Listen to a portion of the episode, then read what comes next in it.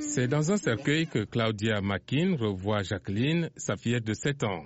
Le père de l'enfant l'avait emmenée dans un voyage de plus de 3200 km vers les États-Unis dans l'espoir d'une vie meilleure.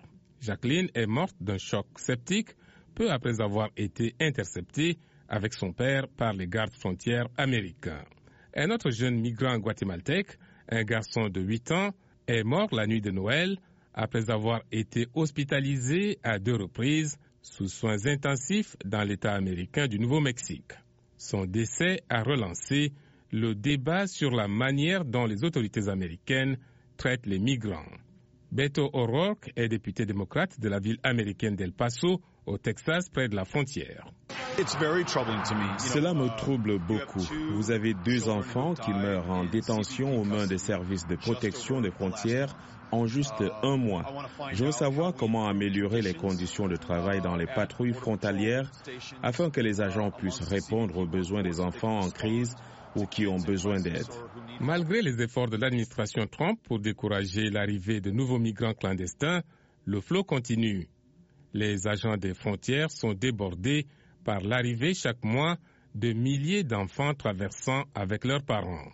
José Manuel Caal est l'oncle de la fillette guatémaltèque décédée à 7 ans. C'est à cause de la pauvreté que les gens émigrent vers ici.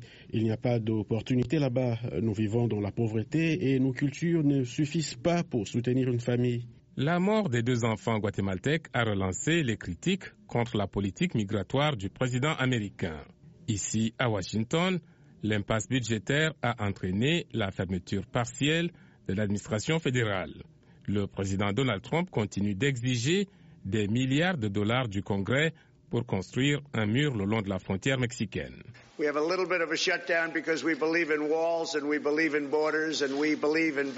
avons un petit shutdown parce que nous croyons aux murs et nous croyons aux frontières et aux barrières.